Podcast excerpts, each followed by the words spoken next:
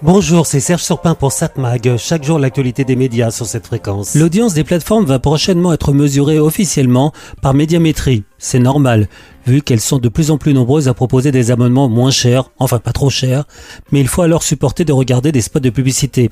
Selon les échos, plusieurs professionnels de la publicité et des médias affirment que la formule avec abonnement de Netflix serait en train de franchir la barre des 1 million d'abonnés en France. À noter que ces formules avec publicité, lancées entre autres par Netflix en novembre 2022, semblent être très rentables pour les plateformes. La publicité y est vendue beaucoup plus cher que sur les chaînes de télévision en ligne, les chaînes présentes sur la TNT.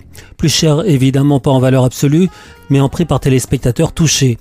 Pour les spécialistes de la publicité, Netflix a d'ailleurs choisi une politique de prix élevé pour ses espaces, beaucoup plus cher que les plateformes concurrentes. Cela dit, c'est si intéressant que justement Netflix a même supprimé son abonnement le moins cher sans publicité.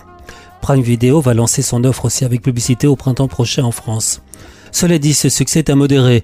On estime que Netflix a au total presque 22 millions d'utilisateurs selon les données médiamétrie. Les échos précisent que ces utilisateurs ne sont pas le nombre d'abonnés, évalués eux aux alentours de 13 millions de foyers payants selon le dernier baromètre NPA Harris Interactive.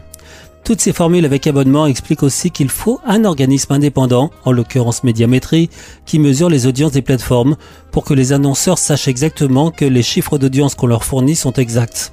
Cela dit, est-ce que Médiamétrie sera en capacité de cibler l'audience pour savoir quel abonnement l'abonné a choisi, avec ou sans publicité? Bon, tout ceci ne doit pas rester l'arbre qui cache la forêt. À savoir qu'à part Netflix, aucune plateforme ne gagne de l'argent, alors que les investissements restent très lourds. Pour Netflix, ce résultat semble inespéré. On se rappelle qu'après la période de la pandémie, la plateforme avait perdu des abonnés, tout comme ses concurrentes d'ailleurs. Mais Netflix s'est rapidement adapté bataille contre le partage des codes d'accès entre amis, recentrage de la production sur des programmes forts, et même la diffusion de programmes en direct, en tout cas aux États-Unis. Les concurrents de Netflix sont eux à la traîne. Tous perdent de l'argent, et pas qu'un peu. En réaction, ils augmentent tous leurs tarifs, ce qui peut d'ailleurs faire fuir les abonnés, et ils ont presque tous des formules avec abonnement. Si pour Prime, la filiale d'Amazon, le modèle peut encore tenir un moment, ce n'est pas aussi évident pour les grands studios américains comme Disney. Disney qui pourtant a 150 millions d'abonnés et dont le chiffre progresse, mais cette branche de streaming perdait encore 420 millions de dollars par trimestre selon les experts du marché consultés par le quotidien Le Monde. À noter que justement Disney est revenu sur son idée de miser un max sur la plateforme et moins sur les sorties en salle. La salle qui reste, même si c'est pas parfait, à peu près rentable. C'est pareil pour les autres plateformes lancées pour concurrencer Netflix, dont le succès donnait des idées. Si eux réussissent, pourquoi leur laisser ce marché? Oui, mais non. Netflix est spécialisé dans son marché, il le connaît bien et le maîtrise. Pour l'instant, il maîtrise toutes les données, pas les studios pour qui c'est une découverte. Résultat, alors que Disney et les autres studios gagnaient de l'argent en vendant des programmes à Netflix, désormais ils ont perdu cette source de revenus et bien au contraire, ils perdent de l'argent sans savoir quand cette mauvaise blague va s'arrêter. Justement, pour plusieurs plateformes, des fusions sont à prévoir, en tout cas des changements de stratégie. Cela dit, je le rappelle, Netflix a plus de 260 millions d'abonnés dans le monde. Quelle chaîne de télévision peut se targuer de tels chiffres? Oui, je sais, Netflix n'est pas une chaîne de télévision. Mais où est la différence? 7 Mag, l'actu des médias. On se l'a dit à voir sur la TNT ce soir, vers 21h, sur TF1, la série policière Esprit criminel. France 3, des racines et des ailes.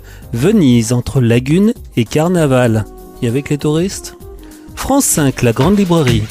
Pourquoi faut-il préserver l'art aujourd'hui, à l'heure où l'on perd parfois nos repères?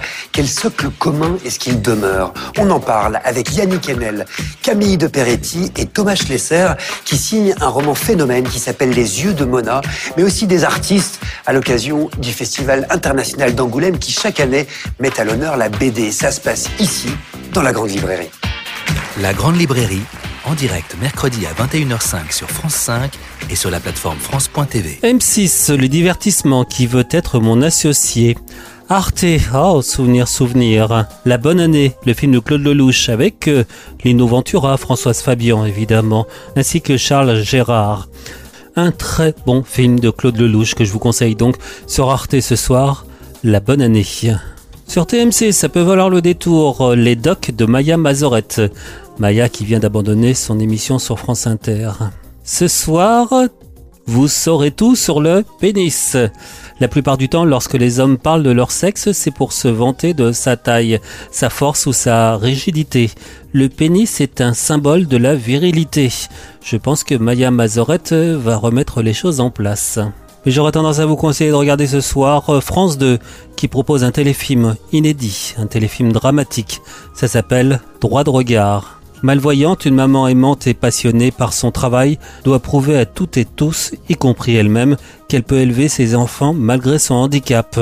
Et oui, elle est atteinte d'un glaucome qui lui fait perdre peu à peu la vue. T'es pas encore habillée? Ah non, mais je vais pas pouvoir là. Ah non, non, ah, tu m'ennuies pas, j'ai trop envie de te voir. hein. Et qu'est-ce qui s'est passé ici? Rien, j'ai une migraine et puis ça va mieux, mais. C'est tes yeux Ça s'est aggravé Mais là, tu me vois. C'est trop tôt. C'est- C'est pas possible. Ça rajoute pas, s'il te plaît. Je peux venir je, je, je vais venir. Non, non. Non, pas du tout. Alors, quelqu'un d'autre si tu préfères. Mais il va te falloir de l'aide là, toute seule. Tu pourras pas. Tu m'aides à faire à manger pour ce soir. Donc ce soir sur France 2 à 21h10, le téléfilm Droit de regard. 7 Mag, l'actu des médias.